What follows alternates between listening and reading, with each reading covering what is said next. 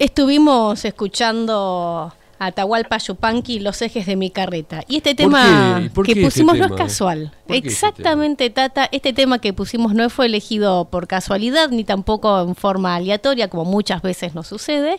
Esta vez porque estamos eh, en comunicación con Denise. Eh, voy a decir bien el apellido, Denise Turnes. Eh, ¿Cómo andan? ¿Qué tal, Denis? Hola, ¿qué tal, y Esto tiene que ver con las obras del pintor. Es Denis. Ah, Denis, no Denis. Muy bien, Denis, pero horrible yo presentándote, pero poniendo en tema, esto tiene que ver con las obras del artista Molina Campos y que es el que retrató en ilustraciones y cuadros lo que es la vida gauchesca y los paisajes campestres argentinos. Muy buenos días, Denis. Buenos días, ¿cómo anda? ¿Denis o Denis? Denis. Denis. Sí, es la originalidad de, mis padres uruguayos, que, viste, bueno, con los nombres son bastante particulares. son, son particulares los uruguayos, ¿eh?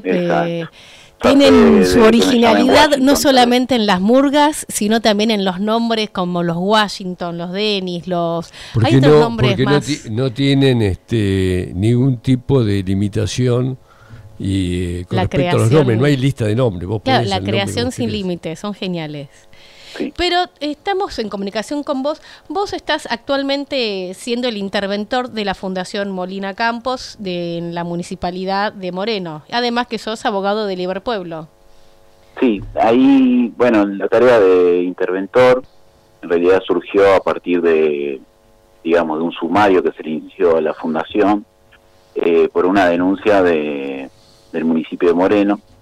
Eh, en realidad la fundación tiene sede social en la ciudad autónoma de Buenos Aires, eh, con lo cual la intervención es de, designada por la IGJ, ¿sí? la Inspección General de Justicia. ¿Por qué se intervino la fundación? Y porque estaba bastante desordenado el tema contable legal.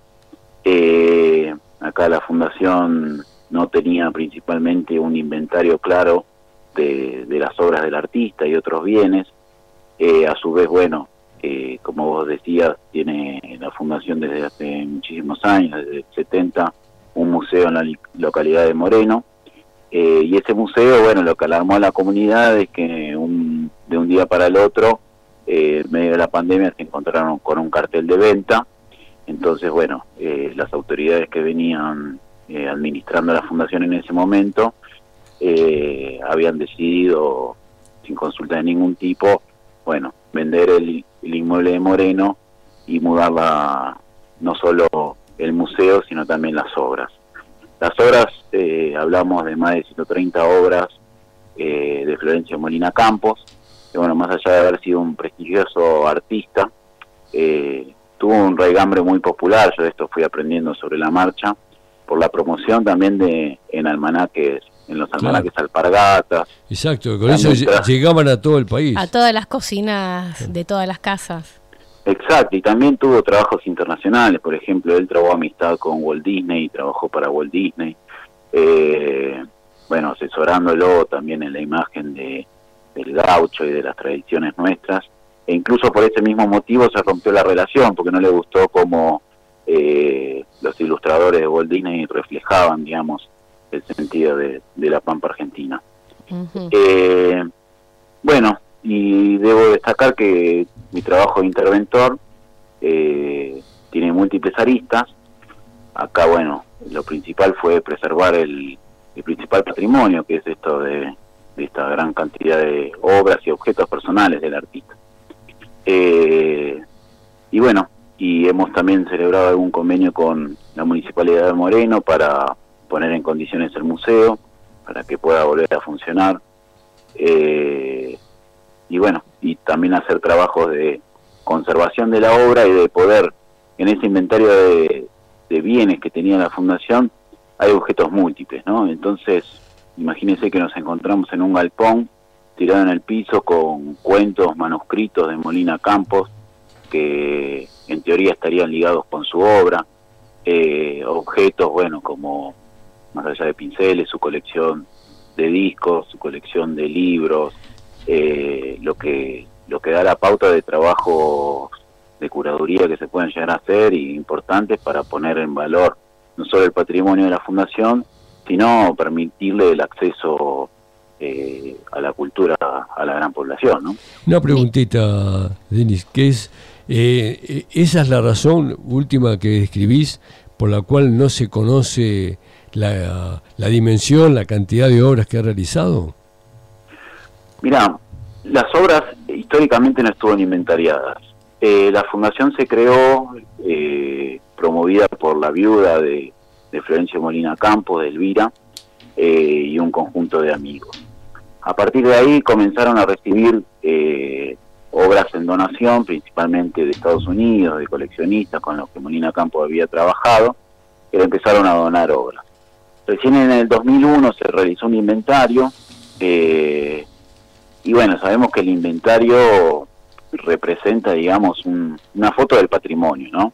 Entonces, al no haber inventario, esas obras, bueno, pudieron desviarse del patrimonio de la fundación eh, y, en teoría vaciarla, ¿no?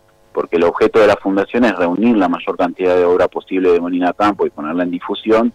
Eh, y esto, bueno, sin un inventario claro, bueno, sabemos que, que podían tener destino incierto que para la venta en el mercado de arte, decís. La venta ilegal, sí. Perfecto. ¿Y este inventario en ese momento, en el 2001, a cargo de quién estaba? ¿Quiénes eran los que tenían a cargo el, la tarea de inventariar el material de, la fundación? En ese momento la fundación estaba presidida eh, por el ex senador nacional Federico Pinedo. Qué llamativo, ¿no? ¿Qué, ¿Por qué estaba ahí Federico Pinedo olvidándose de inventariar las cosas y como siempre desviando para ventas expurias? Mire, bueno, en ese momento él asumió como una nueva intervención. Eh, lo cierto es que la gestión eh, poco transparente, bueno, habla mucho de, esto, ¿no? Eh, incluso, bueno, en, los libros contables que han pasado, se, tradujo la venta de un cuadro. Y además no tenían eh, hecho los balances contables, ¿no? La fundación. Y está, está muy dibujado, por así decirlo, los estados contables, ¿sí? Esto igual está haciendo materia de investigación, sí, yo no quiero eh, hablar, digamos, prematuramente, pero bueno, esto que yo te comentaba recién, hubo una venta directa de un cuadro en el año 2017, las registraciones eh, fueron bastante deficientes respecto a esta venta, y bueno, y estamos investigando a ver si hubo un desvío del patrimonio social a favor de los socios. Esto es bueno porque hay que aclararlo porque en algunos medios surgió que esa venta de las obras de arte de Molina Campo fueron vendidas a partir de la intervención tuya, no que fue esas ventas hechas antes y tantos otros motivos como ese fue motivo para intervenir la fundación para poder ponerla en regla, ¿verdad? Sí, sin duda quienes, eh, digamos, no tienen todas las, cualidades, salen a, también a plantar su, su versión de la noticia. Esa sospecha, bueno, lo que vos decís, está una nota de Gabriel Levina junto a La Nata.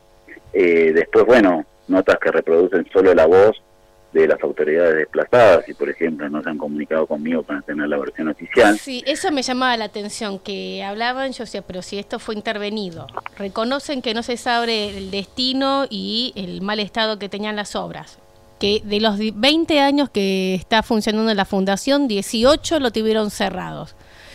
Y eh, también apareció hablando el nieto, el único heredero legal hasta ahora de, de los bienes de de Molino Campos, eh, también diciendo que lo cerraban porque querían que la obra se vea en Capital Federal, como si Capital fuera el único lugar donde pudieran transitar las personas que quieren ver la obra.